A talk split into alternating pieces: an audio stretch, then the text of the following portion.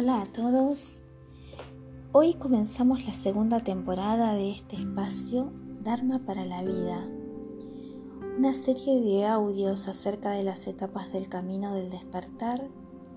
En este caso, en la segunda temporada, comenzaremos a hablar de las mentes de amor, de cómo reconocerlas y de cómo cultivarlas y de la importancia que tienen para nuestra paz mental y nuestra felicidad. Estas mentes están en nosotros, solo que hay que reconocerlas en la medida que vamos avanzando en el camino. Te animo a que lo escuches, te va a encantar.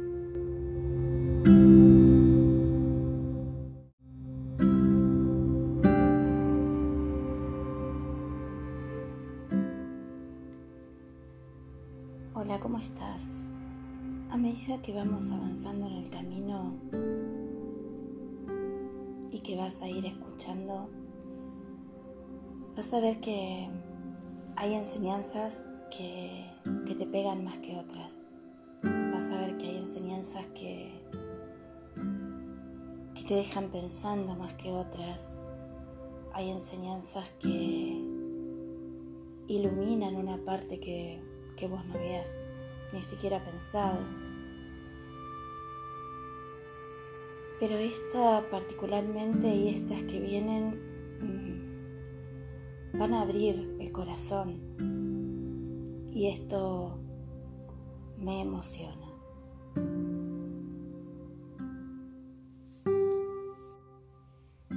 Y me emociona por porque lo que vas a escuchar va a tener un impacto. Y si realmente podés sentirlo en el corazón, va a cambiar tu forma de estar en el mundo para siempre.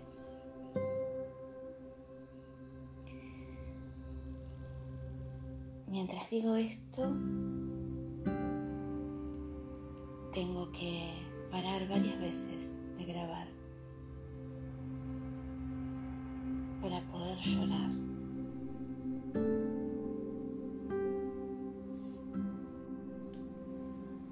Porque es muy fuerte la energía con la que hago contacto en este momento que voy a hablarte.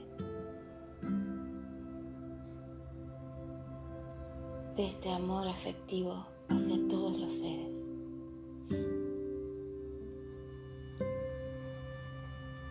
el audio anterior quedamos hablando acerca de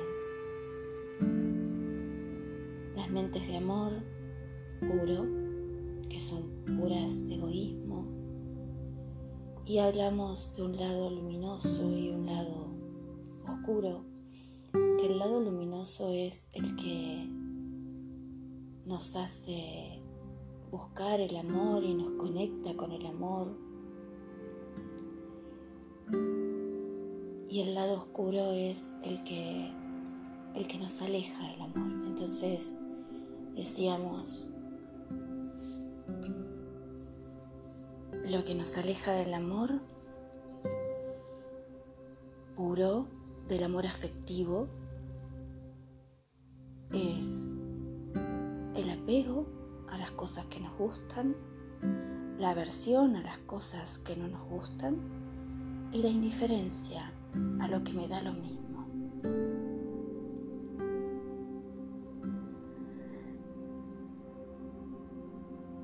Esta enseñanza es sobre la mente de ecuanimidad, que dice que no tiene sentido tener apego a una persona que me parece atractiva, sentir aversión por la que me resulta desagradable o indiferencia hacia todos los demás porque me dan lo mismo.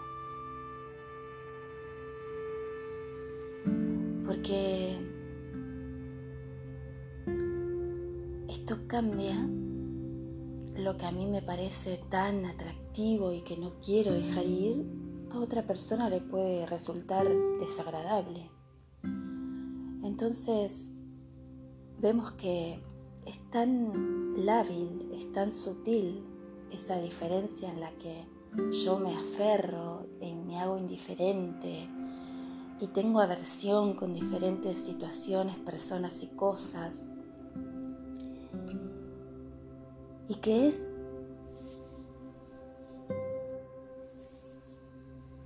simplemente mi criterio, mi designación. Quiere decir, yo tengo una apariencia acerca, de que esto es atractivo y lo quiero tanto que deseo poseerlo para siempre. Es una apariencia y esa apariencia es tan subjetiva porque aparece otra persona que rechaza justamente eso. Y puede haber otra persona que diga, pues me da lo mismo. Y algunas mentes pueden pensar, bueno, mejor, así me lo quedo yo. Pero si lo pensamos con sabiduría, vemos que esa designación en la que nos aferramos proviene solo de nuestra subjetividad. Y que si podemos aflojar ese observador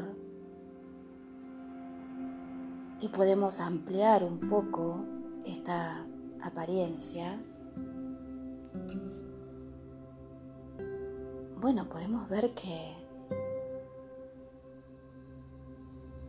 no es atractiva para todo el mundo, no genera aversión en todo el mundo y no es indiferente para todo el mundo. Entonces, estas apariencias atractivas, no atractivas e indiferentes no son más que proyecciones. Y estas proyecciones son equívocas porque si no serían buenas para toda la gente, para todas las personas.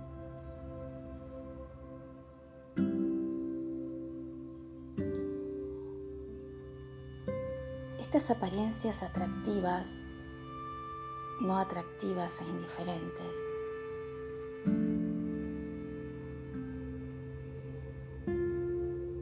generan un desequilibrio en la mente y ahora vamos a poder saber por qué. Porque son mentes que nos hacen perder la tranquilidad y la felicidad. Y este es como un termómetro. Estamos acostumbrados a lo mejor a vivir intranquilos, pero no es algo que nos dé felicidad. Entonces,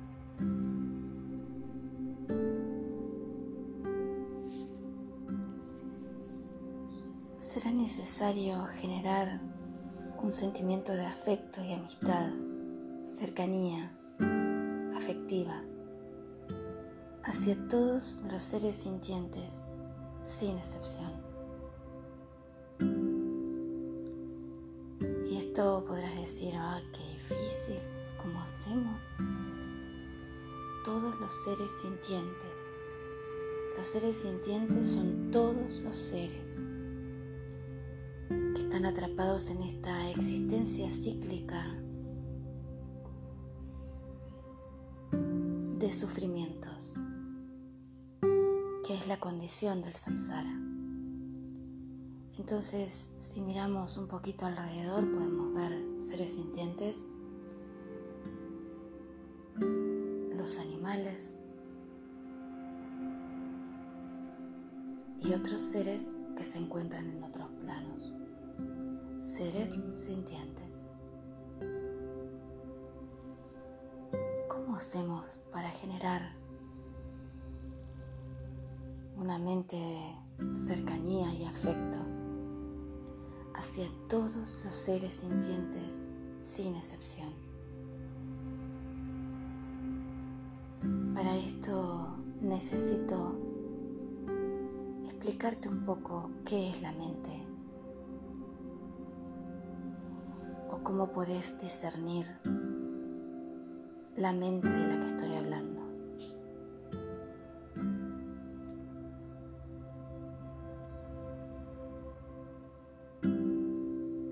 Mente no es el cuerpo. Y vas a decir, ¿qué tiene que ver, Karina? A lo mejor ya lo sé, Karina. Pero escúchame hasta el final. La mente no es el cuerpo. La mente es una entidad separada del cuerpo. Si yo te digo ahora, quiero conocer tus pensamientos, quiero conocer tu estado mental, no me lo puedes mostrar, me lo puedes explicar. Y a veces ni las palabras pueden explicar todo lo que vos estás experimentando en tu mente. Entonces, la mente es inmaterial al punto que si yo te digo mostrámela, no me la puedes mostrar. Esta mente está llena de emociones, pensamientos, sentimientos que van y vienen, como si fueran nubes. Imagínate un cielo con nubes. A veces el cielo está atiborrado de nubes y está muy nublado, está gris, negro. Y a veces las nubes dejan ver el cielo que las contienen, ¿no?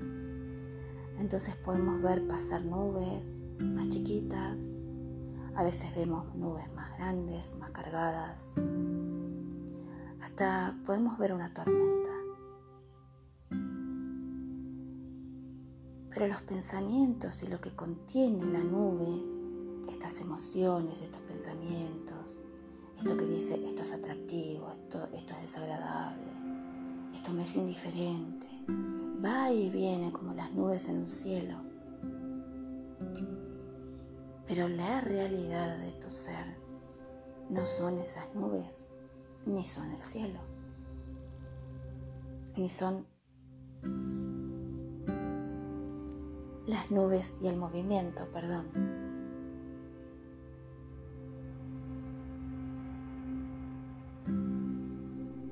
Sería algo así.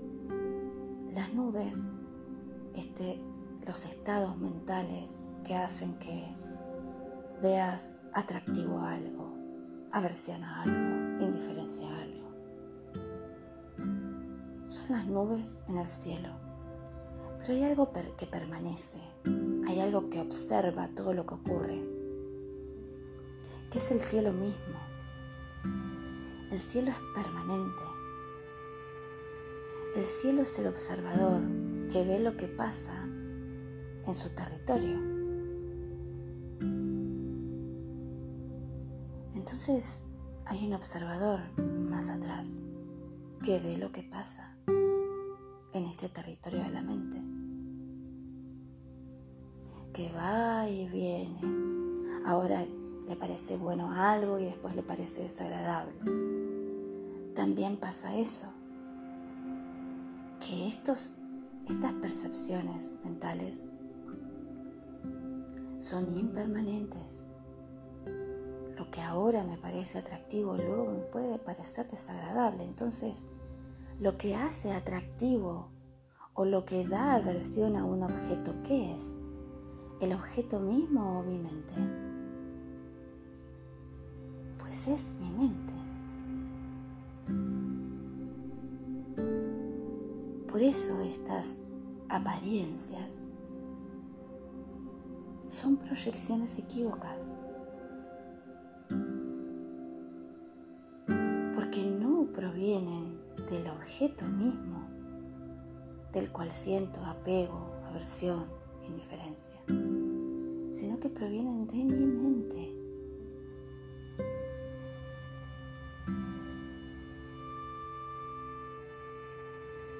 Entonces, ¿cómo se distingue la ecuanimidad? Esto que decíamos que es generar un sentimiento de afecto hacia todos los seres sintientes sin excepción. Ya sabemos que la mente se le pone un objeto es atractivo porque se le pone, porque lo juzga de esa manera. Pero no proviene del objeto, sino que es la mente la que proyecta la cualidad. El, objeto está ahí. Puede ser un objeto de deseo, de aversión o de indiferencia. Sigue estando ahí.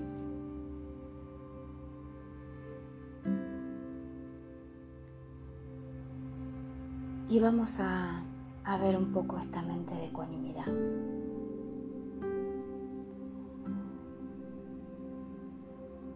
Nosotros para en esta vida venimos, encarnamos, estamos en un cuerpo, esta mente no es el cuerpo, ya lo vimos.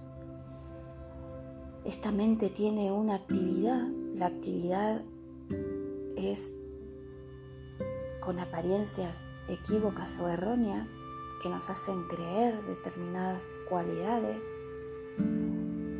Y tenemos un cielo que contiene todo esto. Este cielo es permanente.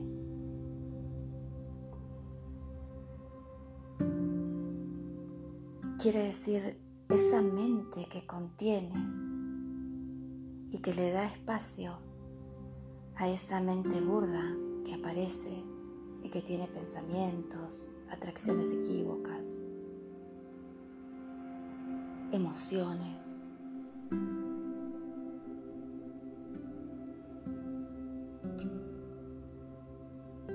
Esa mente que es la que, la que contiene y la que es permanente, ese cielo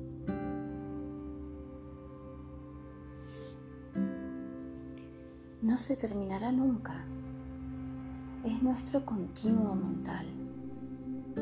Es nuestra mente muy sutil que nos acompaña vida tras vida. Entonces, nosotros venimos de ese continuo mental a la vida, tomamos un cuerpo, transitamos la vida degeneramos y morimos, dejamos el cuerpo, volvemos a nuestro continuo mental. Según nuestro karma viajaremos. Somos como pájaros que buscan su nido, buscaremos otro nido, encontraremos otro cuerpo y así. Incontables vidas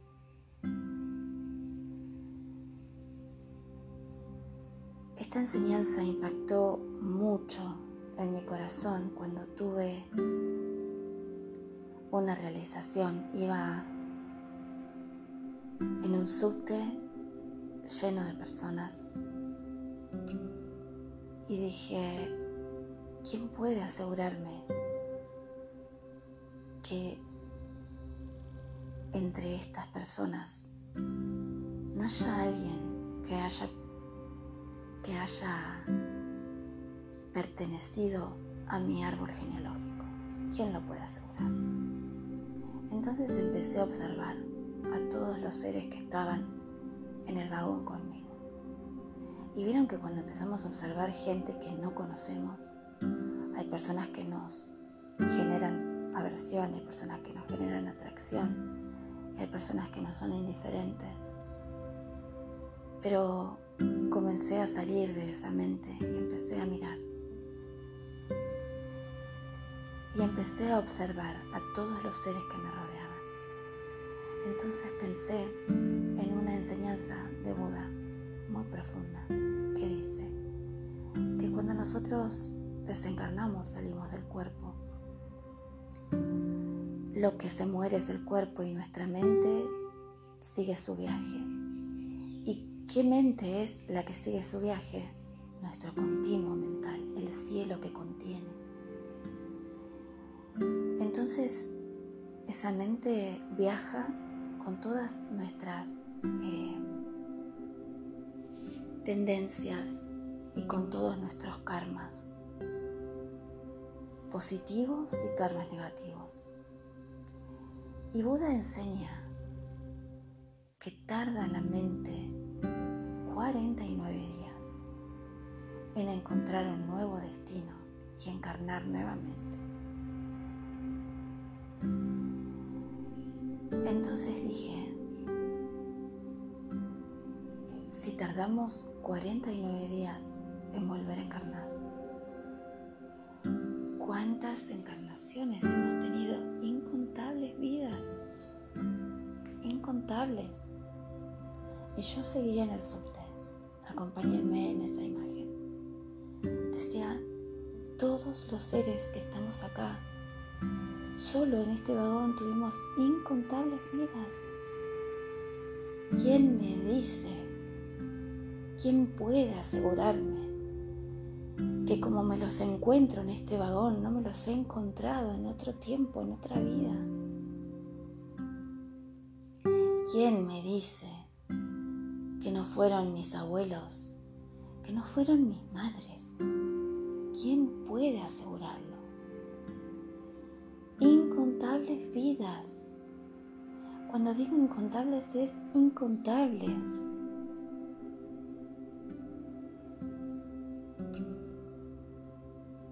Imagínense que en cada vida tuvimos que nacer de un vientre incontables vientres, incontables madres. ¿Quién me asegura que la persona que está enfrente mío no es mi madre, no es mi abuela, no es mi abuelo, no es mi padre? Así como me los encuentro en este lugar, ¿quién me asegura que no me los encontré? En estas incontables vidas.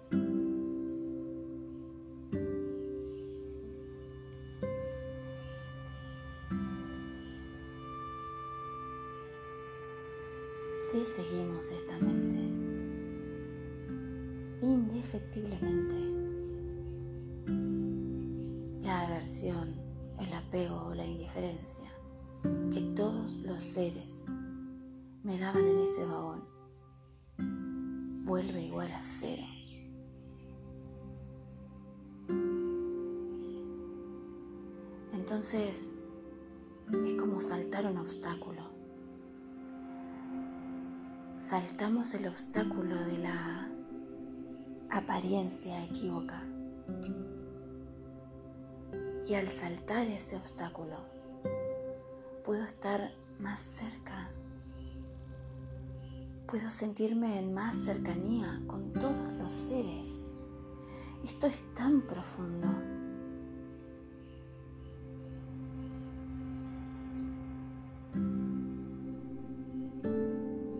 Pensamos en, en todas las veces que vinimos al mundo, nos han dado todo, todo. Si tuviéramos que devolver lo que hemos recibido en cada una de las vidas, nos quedaríamos sin cuerpo. Porque lo que nos dan nuestros padres es el cuerpo. Imagínense, si yo tuviera que devolver todo lo que he recibido en esta encarnación, si todos tenemos que devolver lo que hemos recibido, nos quedaríamos sin cuerpo porque desde el primer momento hemos recibido todo. Cuando comenzó este audio no podía parar de llorar porque hacía contacto con esto que, que les estoy diciendo ahora. Estamos aquí gracias a la bondad de todos los seres Imagínense, desde que se levantan, el café que toman, el mate, se bañan. Es todo gracias a la bondad todos los seres. Hubo alguien que tuvo la idea de envasar ese café. Hubo alguien que cosechó ese café. Hubo alguien que tejió la lana del suéter que tengo. Hubo alguien que hizo los adornos de mi casa. Hubo alguien que construyó mi casa. Hubo alguien que hizo los ladrillos. Hubo alguien que se ocupó de que esta casa tenga agua para que me pueda bañar. Ayer se había cortado el agua. Hubo alguien que nunca lo ve, que se ocupó de que eso volviera. Desde que nos levantamos hasta que nos acostamos, la bondad de los seres que están en nuestra vida.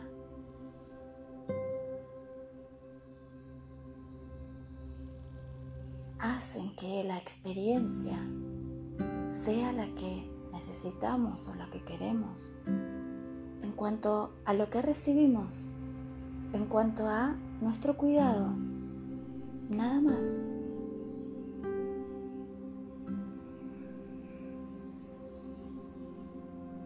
Hubo alguien que construyó mi cama, hubo alguien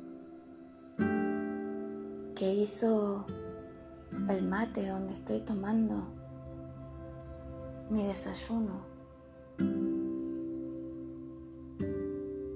Si yo tuviera que devolver todo lo que recibo, me quedaría sin cuerpo. Y fíjate cómo naturalmente aparece esta mente de ecuanimidad, de cercanía. Fíjate cómo te saqué la barrera solamente con mostrarte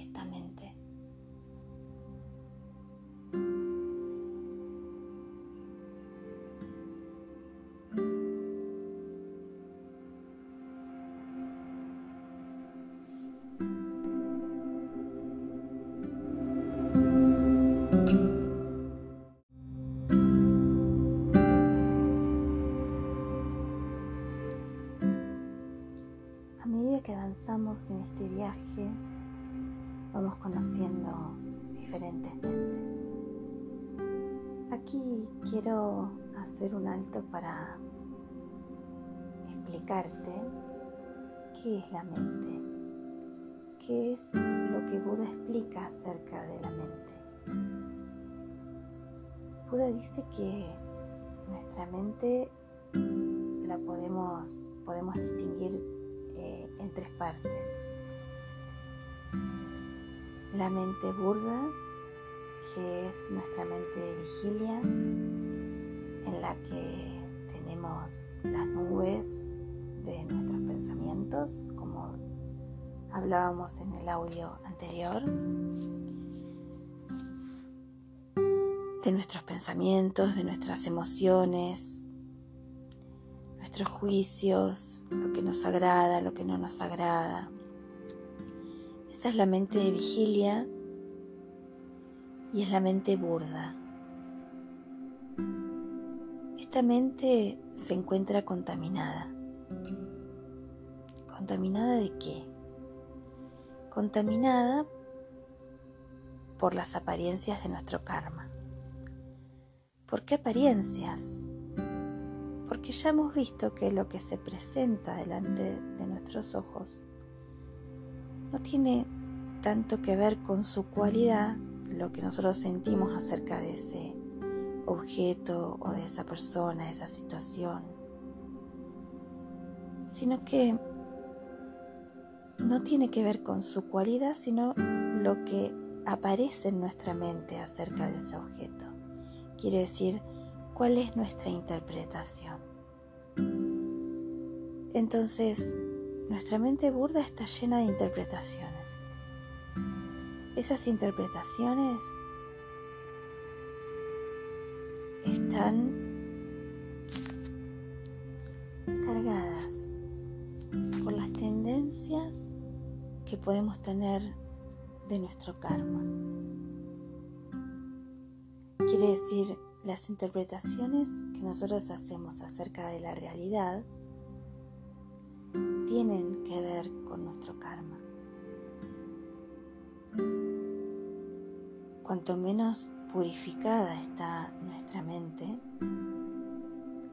más influenciados estamos en nuestras interpretaciones por este karma.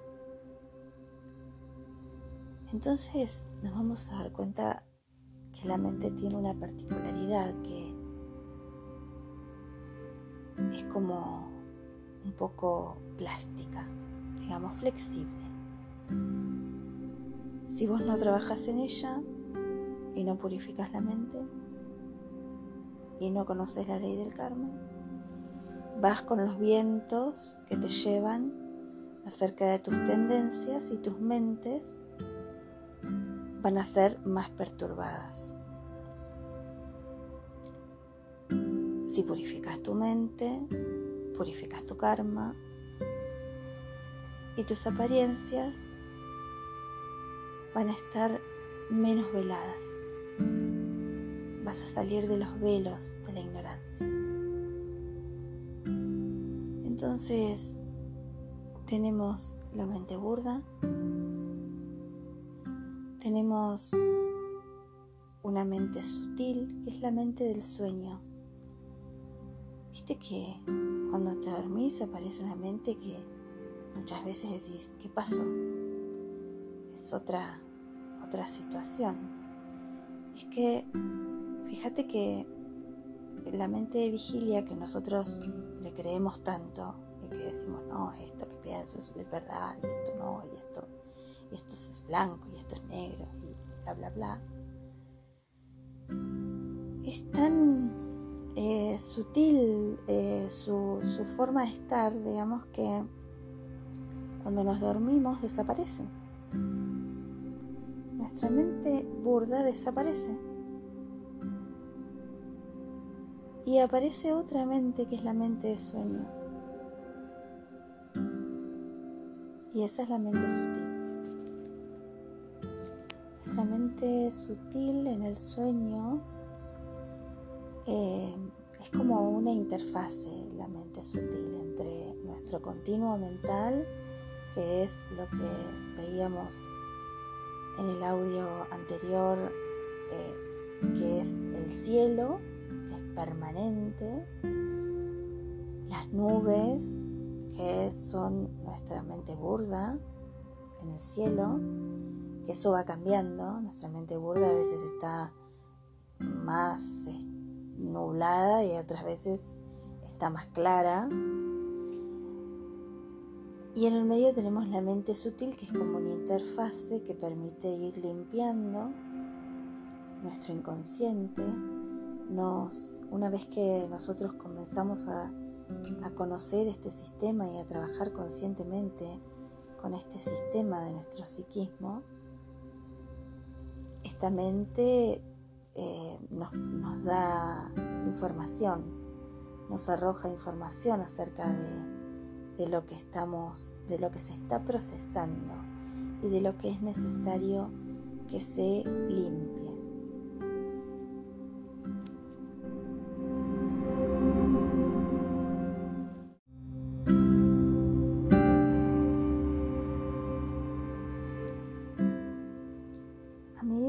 En este viaje vamos conociendo diferentes mentes.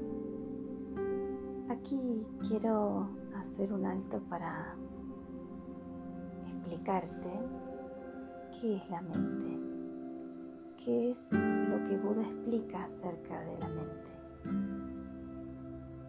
Buda dice que nuestra mente la podemos, podemos distinguir eh, en tres partes.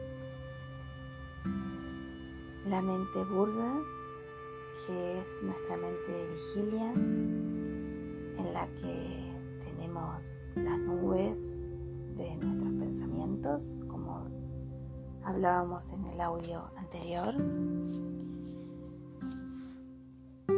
de nuestros pensamientos, de nuestras emociones, nuestros juicios, lo que nos agrada, lo que no nos agrada.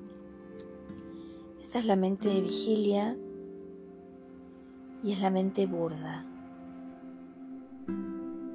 Esta mente se encuentra contaminada. ¿Contaminada de qué? Contaminada por las apariencias de nuestro karma.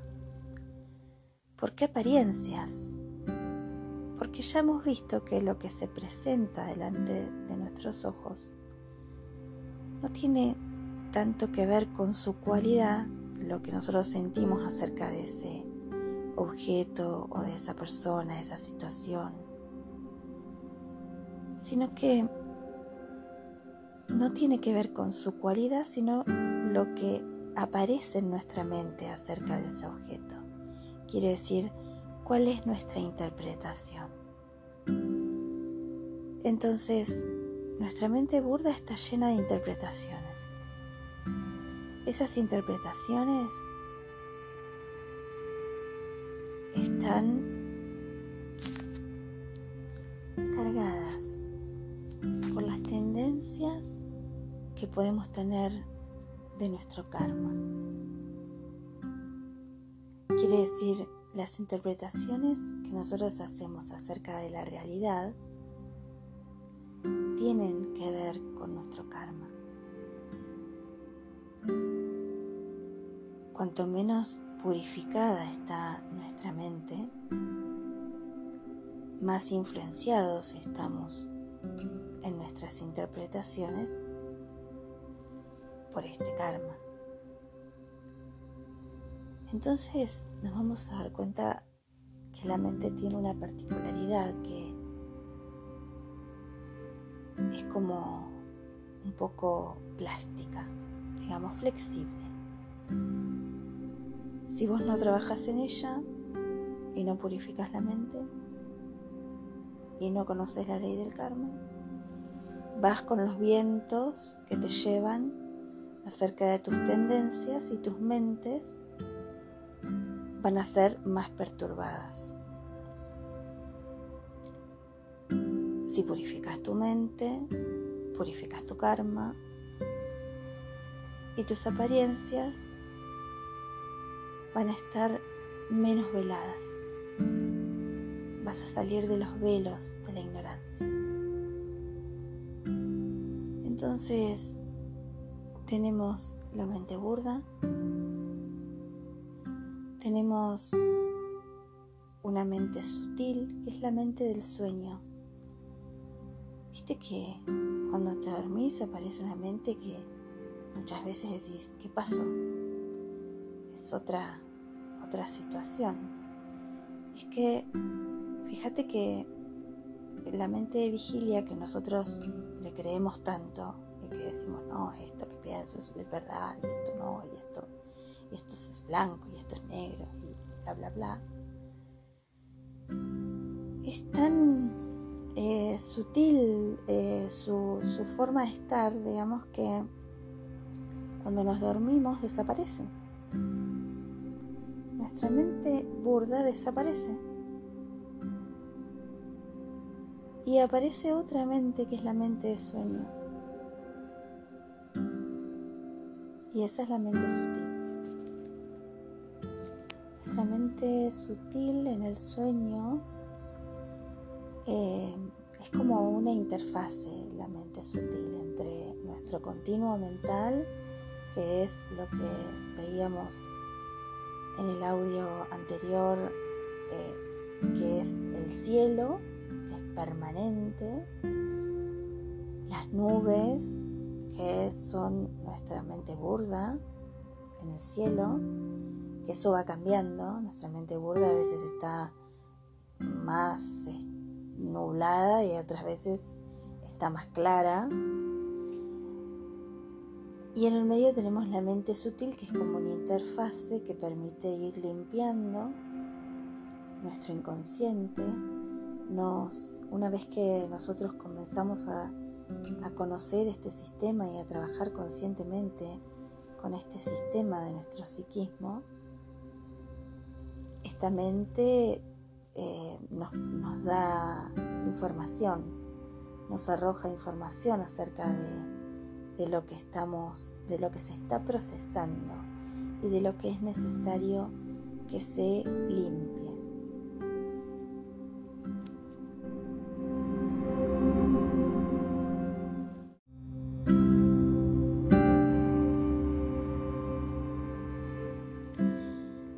Reconocer nuestros pensamientos.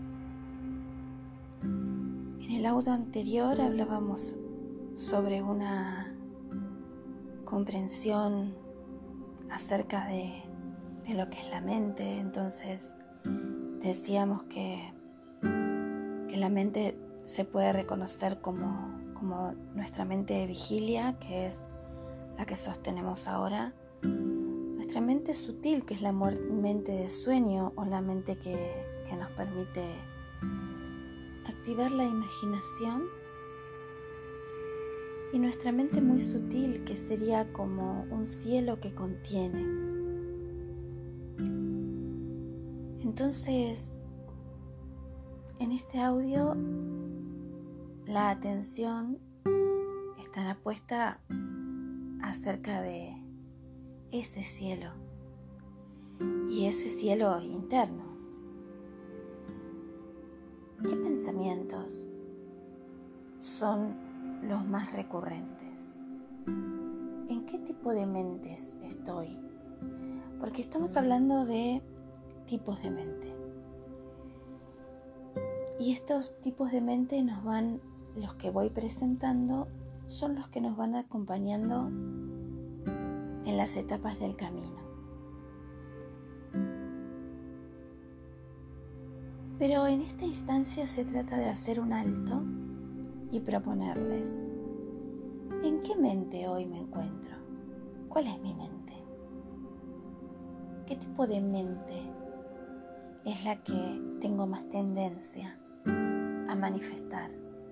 ¿Tengo más tendencia a manifestar mentes que están en el futuro? Tengo tendencia a manifestar mentes que están en el pasado. Tengo tendencia a manifestar mentes que hablan de mi rumeo interno. O estoy hacia lo externo, estoy eh, con mentes que me llevan hacia, hacia lo externo, hacia lo exterior. Lo cierto es que podemos tener miles de pensamientos por día. Y en estos pensamientos vamos a, si los observamos, vamos a poder encontrar una tendencia. que es una tendencia a lo externo y al pasado? Una tendencia a lo externo y al futuro una tendencia a lo interno, me autoevalúo todo el tiempo hacia el pasado, o una tendencia hacia lo interno en el futuro.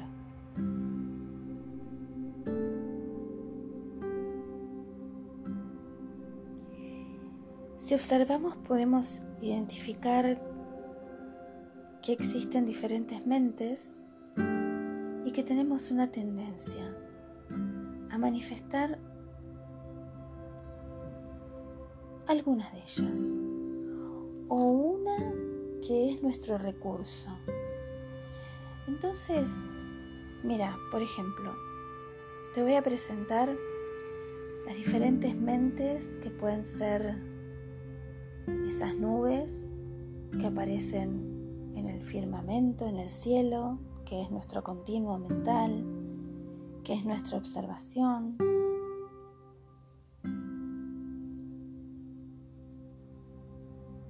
Y estas nubes pueden tener diferentes cualidades. A veces nuestro cielo interno estará más nublado, otras veces hasta podrá estar soleado, despejado. Y eso habla acerca de el estado de nuestra mente burda, de nuestra mente de vigilia. Si nuestra mente puede estar más estable o nuestra mente se va a través de lo que pasa externamente todo el tiempo.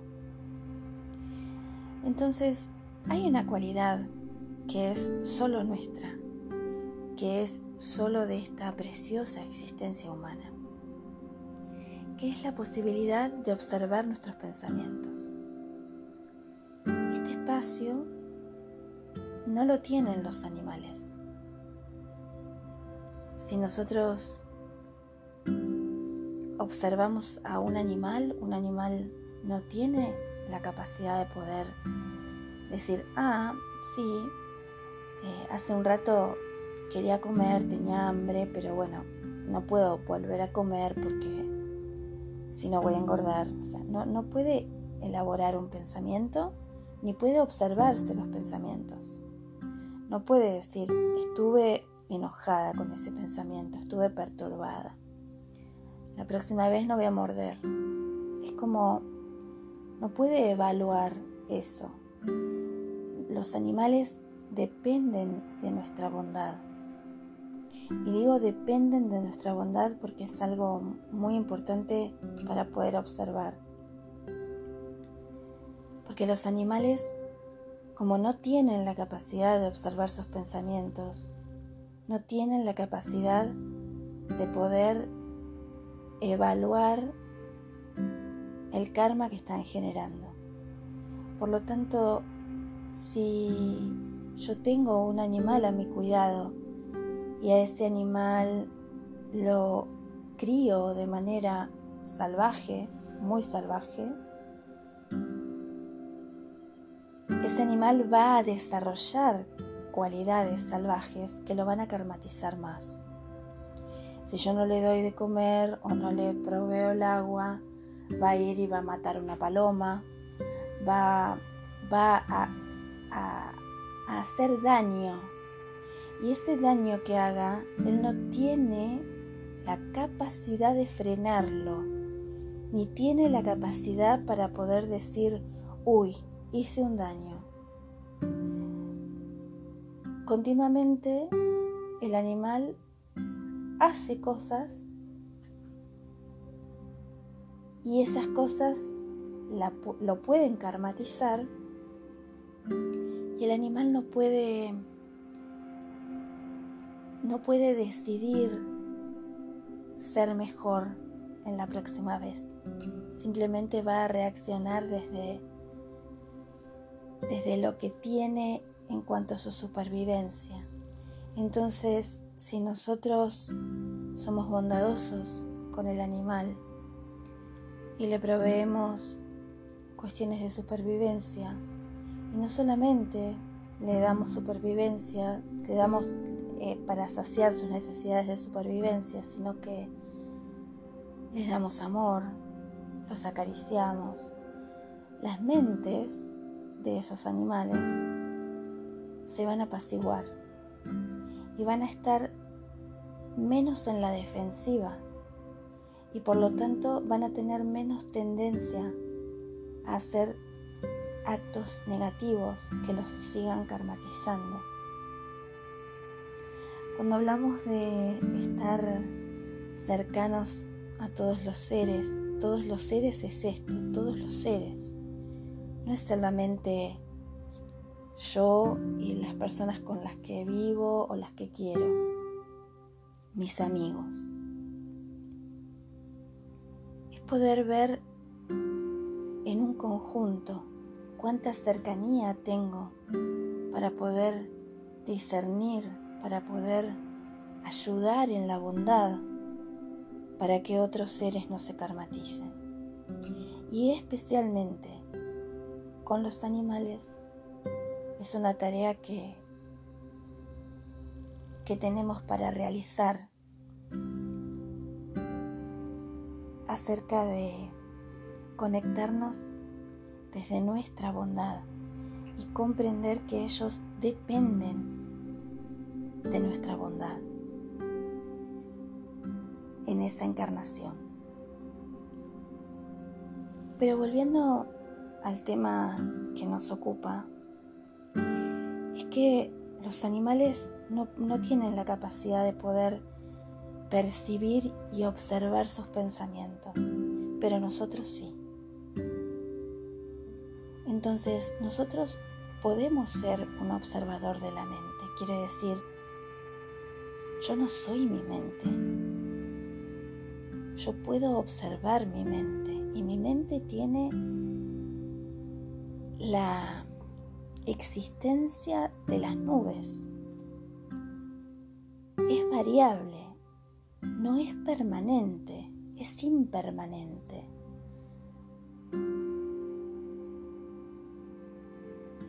Entonces cuando, cuando yo me aferro a un pensamiento y digo, no, esto es así, o yo soy así, a través de un juicio, un pensamiento realizado,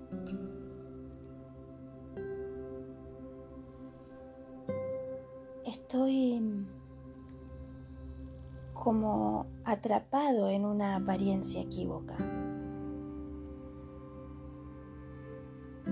Porque me estoy comiendo que soy esas nubes. Esas, esas nubes solo están en un momento, después pasan. Vieron que muchas veces nos sentimos muy enojados con una situación o con algo y después se pasa. Pero en el momento nos parece que eso es, eso va a ser así eternamente. Eso es porque perdemos nuestra capacidad de observar nuestros pensamientos.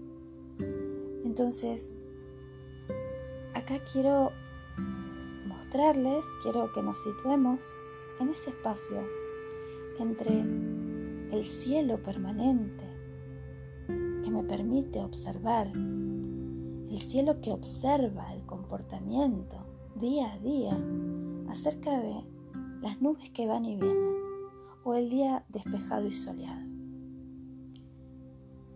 Entonces desde ahí me pongo en un lugar de observador y puedo distinguir el tipo de mente. Los pensamientos van a ser miles y yo voy a tener una tendencia. Entonces, yo te voy a mostrar diferentes mentes y bueno, vos vas a poder saber cuál es tu tendencia. Puedes tener mentes que van al pasado y que continuamente están recordando cosas del pasado.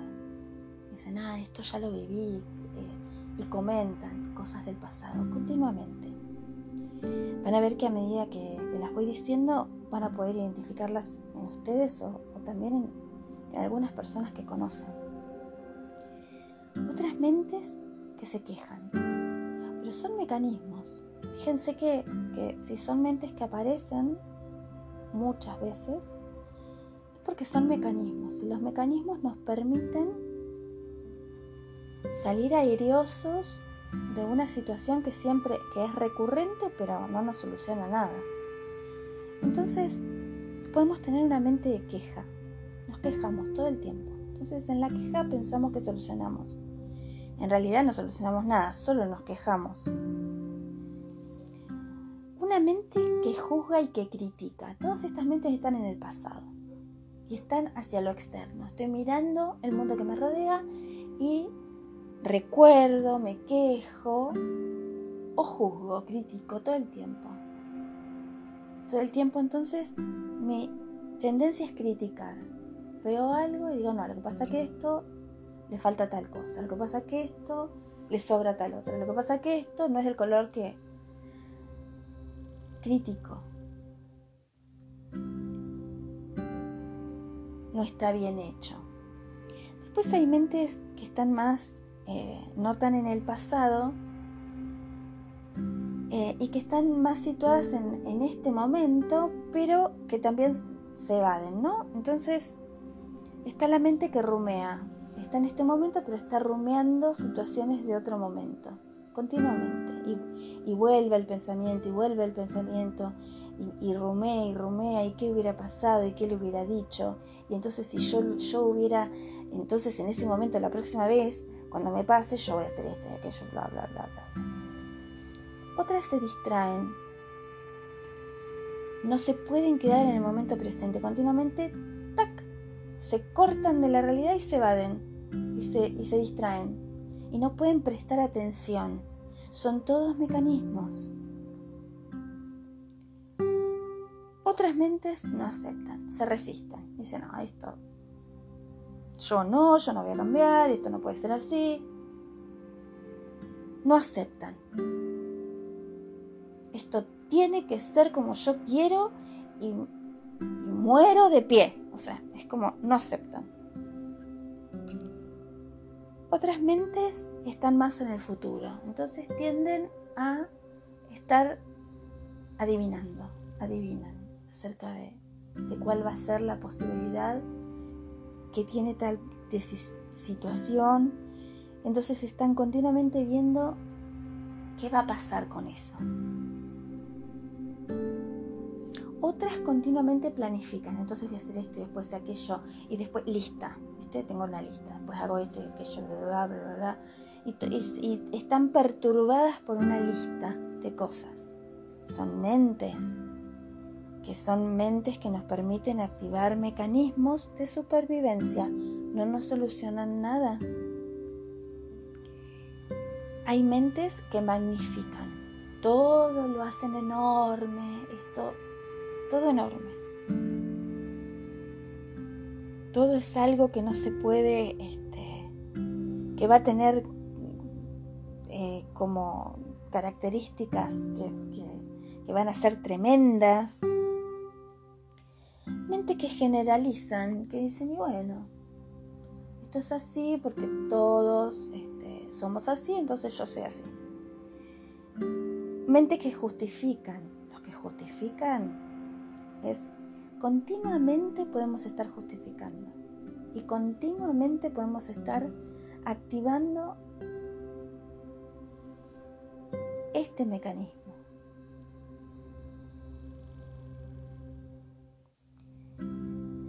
Hay mentes que están en el pasado y en el interior y se victimizan. El victimismo es, bueno, todo me pasa a mí, todo yo soy víctima de lo que me hacen, de lo que el mundo es contra mí. Y nunca están en el lugar de protagonista, entonces no salen de ese lugar. Es un mecanismo, no, no sirve para nada. Tomarlo todo personal. Y esto tiene mucho que ver con el ego. Uno miró para el costado, no, me lo hizo a mí. Uno dejó las cosas en un lugar que no era, no, esto me lo hizo a mí. Eh, tomar todo como personal. Y después aparece, aparece una mente que es interna y que es del futuro y que es una mente de renuncia. Esta mente es una mente que puede ser una puerta porque la renuncia es una mente que nos permite decir, es una declaración de basta, de esto no quiero más. Entonces la renuncia, una vez que nosotros podemos encontrar estas mentes, estos mecanismos en nosotros, podemos decir, esto no lo quiero más. Es una declaración de basta, basta, esto no lo quiero más. Una declaración es un acto lingüístico. Yo digo basta y al decir basta de algo y comprometerme en ello, yo creo otro mundo. Luego que digo basta, se crea otra situación, se crea, se diseña otro mundo. Entonces, las declaraciones, y en este caso declaraciones fundamentales, como puede ser la declaración de basta, que es una mente de renuncia, dice, de esto no quiero más, basta, renuncia a ese mecanismo, renuncia a tener razón, renuncia a, querer, a querer, querer anclarse en eso, renuncia a qué? Al apego. Es una renuncia al apego, es una renuncia a la aversión, es una renuncia a la indiferencia. Y es una mente que me puede abrir una puerta para diseñar otra manera de estar en el mundo. Espero que esto te dé herramientas para poder observarte. A mí me sirvió un montón.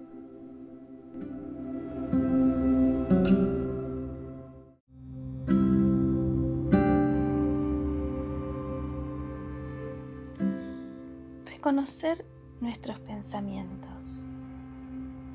En el audio anterior hablábamos sobre una comprensión acerca de, de, lo que es la mente, entonces decíamos que, que la mente se puede reconocer como, como nuestra mente de vigilia, que es la que sostenemos ahora, nuestra mente sutil, que es la mente de sueño o la mente que, que nos permite activar la imaginación,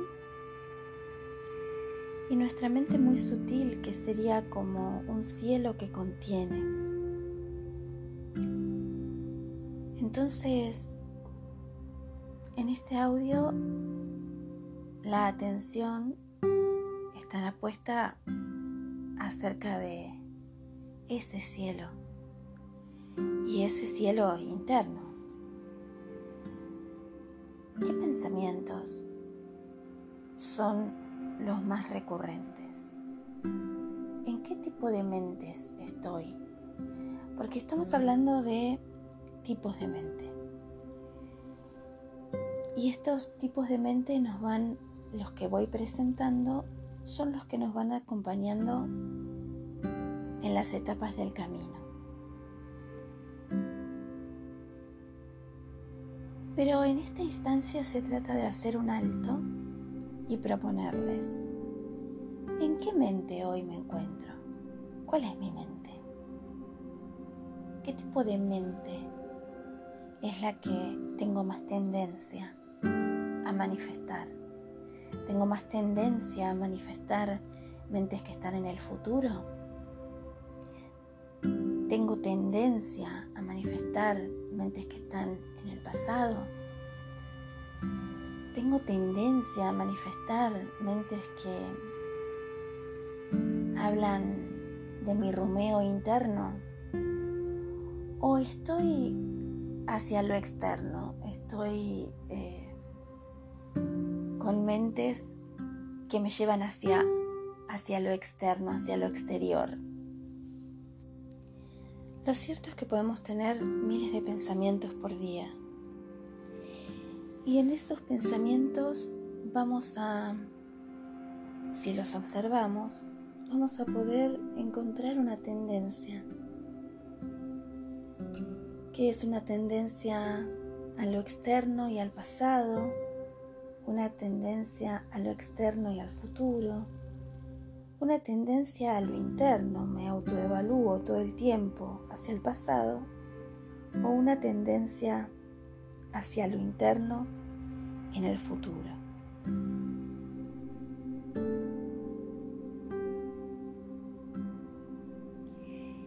Si observamos podemos identificar que existen diferentes mentes y que tenemos una tendencia a manifestar algunas de ellas o una que es nuestro recurso. Entonces, mira, por ejemplo, te voy a presentar las diferentes mentes que pueden ser esas nubes que aparecen en el firmamento, en el cielo, que es nuestro continuo mental, que es nuestra observación.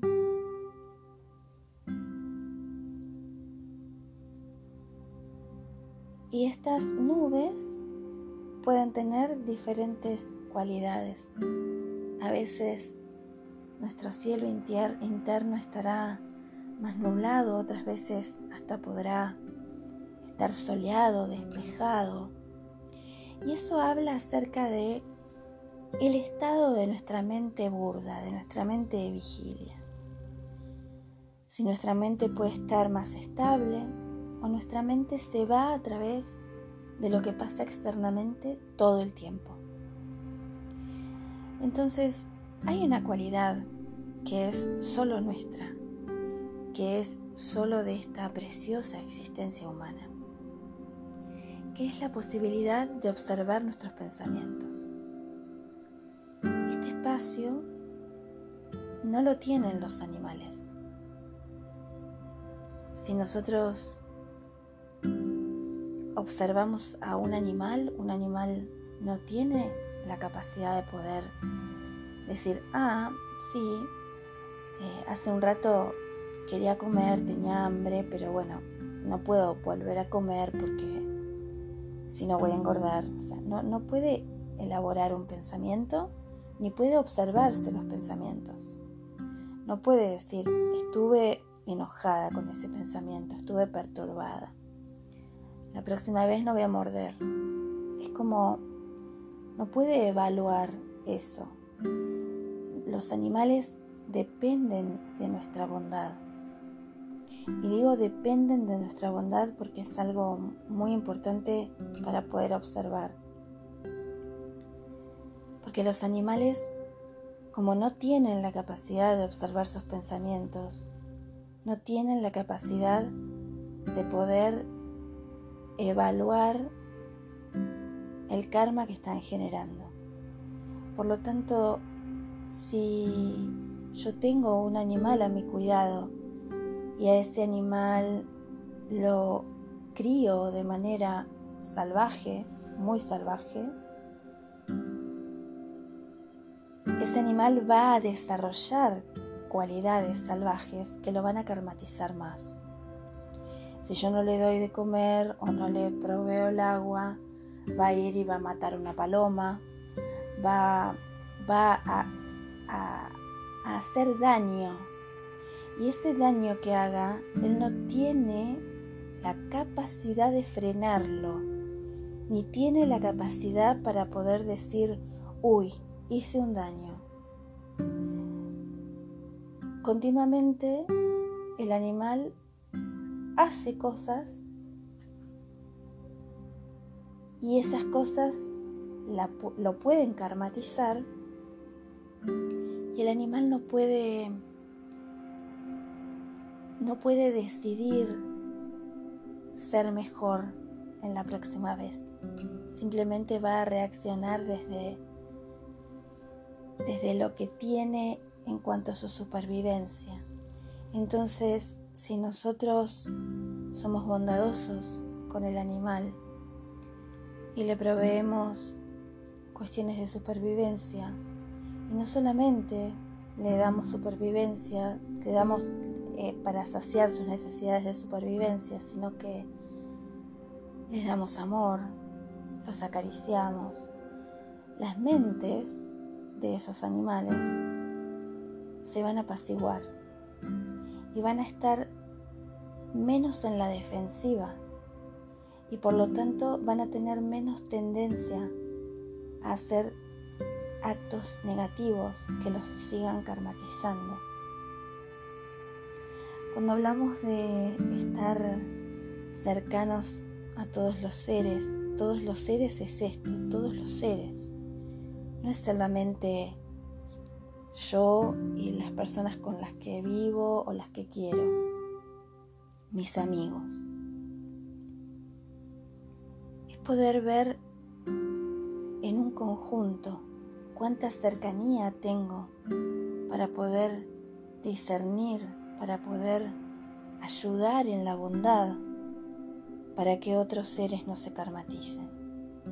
Y especialmente con los animales es una tarea que, que tenemos para realizar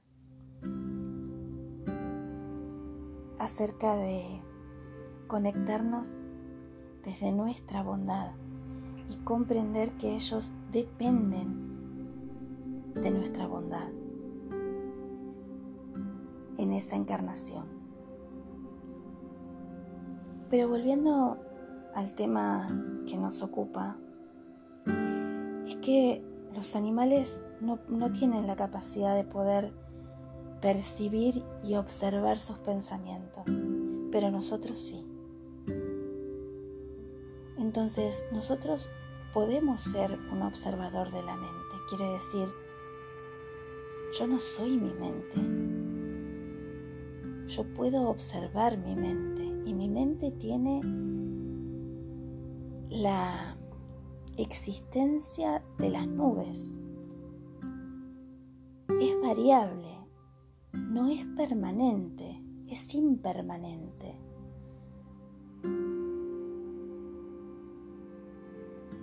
Entonces cuando, cuando yo me aferro a un pensamiento y digo, no, esto es así, o yo soy así, a través de un juicio, un pensamiento realizado,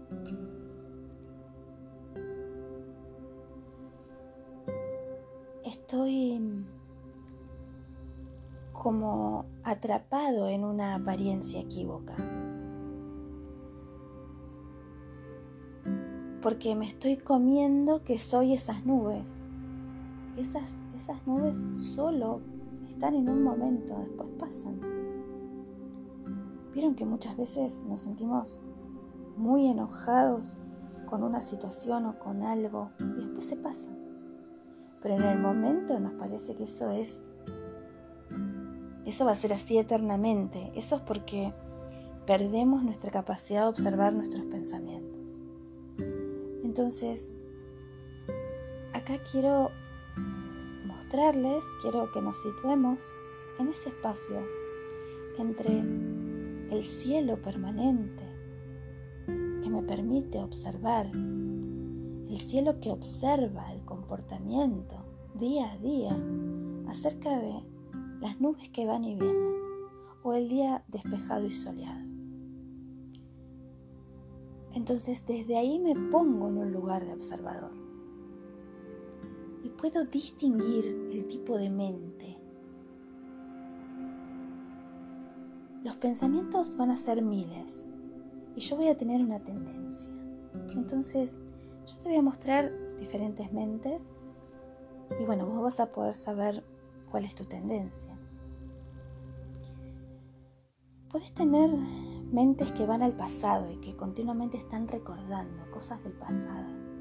Dicen, ah, esto ya lo viví. Eh, y comentan cosas del pasado continuamente. Van a ver que a medida que, las voy diciendo, van a poder identificarlas en ustedes o, también en algunas personas que conocen. Otras mentes que se quejan, pero son mecanismos. Fíjense que, que si son mentes que aparecen muchas veces, es porque son mecanismos. Y los mecanismos nos permiten salir airiosos de una situación que siempre que es recurrente, pero no nos soluciona nada. Entonces, podemos tener una mente de queja. Nos quejamos todo el tiempo. Entonces, en la queja pensamos que solucionamos. En realidad no solucionamos nada, solo nos quejamos.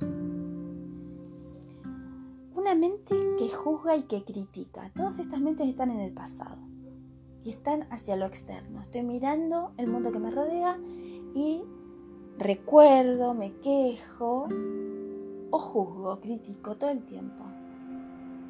Todo el tiempo entonces mi tendencia es criticar. Veo algo y digo, no, lo que pasa es que esto le falta tal cosa, lo que pasa que esto le sobra tal otra, lo que pasa que esto no es el color que crítico. No está bien hecho. Después hay mentes que están más, eh, no tan en el pasado eh, y que están más situadas en, en este momento, pero que también se evaden, ¿no? Entonces está la mente que rumea, está en este momento, pero está rumeando situaciones de otro momento, continuamente y, vuelve el pensamiento y vuelve el pensamiento y, rumea y rumea y qué hubiera pasado y qué le hubiera dicho. Y entonces si yo, yo hubiera, entonces en ese momento, la próxima vez, cuando me pase, yo voy a hacer esto y aquello, bla, bla, bla, bla. Otras se distraen. No se pueden quedar en el momento presente. Continuamente, se cortan de la realidad y se evaden y se, y se distraen.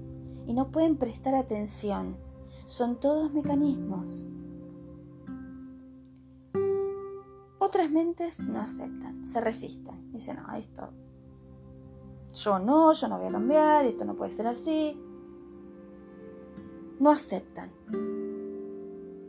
Esto tiene que ser como yo quiero y, y muero de pie. O sea, es como no aceptan.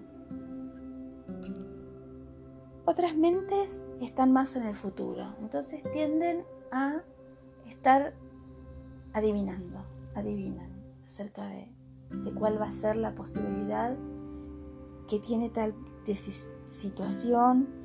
Entonces están continuamente viendo qué va a pasar con eso. Otras continuamente planifican, entonces voy a hacer esto y después de aquello y después lista, ¿viste? Tengo una lista, después hago esto y aquello, bla, bla, bla. y están perturbadas por una lista de cosas. Son mentes que son mentes que nos permiten activar mecanismos de supervivencia, no nos solucionan nada. Hay mentes que magnifican, todo lo hacen enorme, esto, todo enorme. Todo es algo que no se puede, este, que va a tener eh, como características que van a ser tremendas, mente que generalizan, que dicen, y bueno, esto es así porque todos este, somos así, entonces yo soy así. Mente que justifican. Los que justifican es continuamente podemos estar justificando y continuamente podemos estar activando este mecanismo.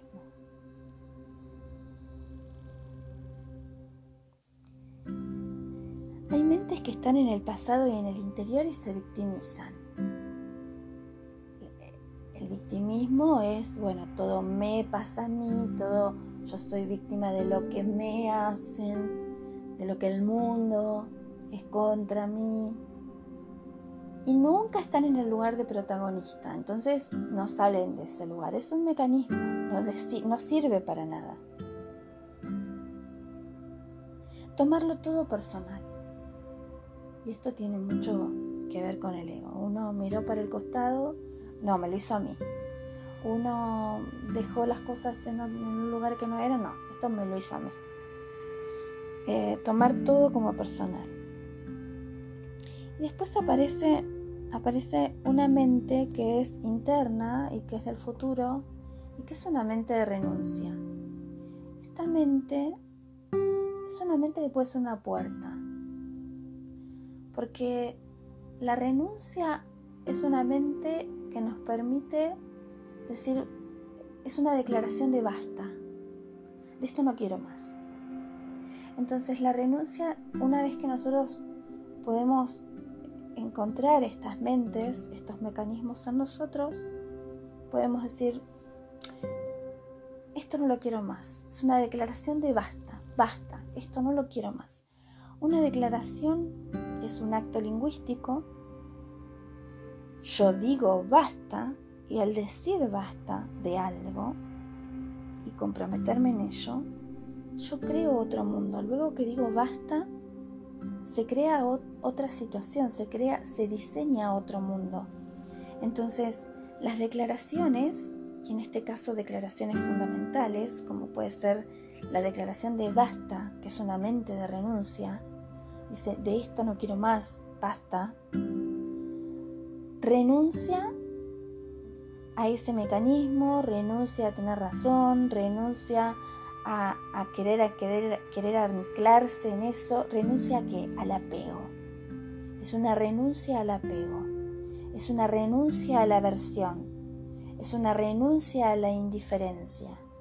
Y es una mente que me puede abrir una puerta para diseñar otra manera de estar en el mundo. Espero que esto te dé herramientas para poder observarte. A mí me sirvió un montón.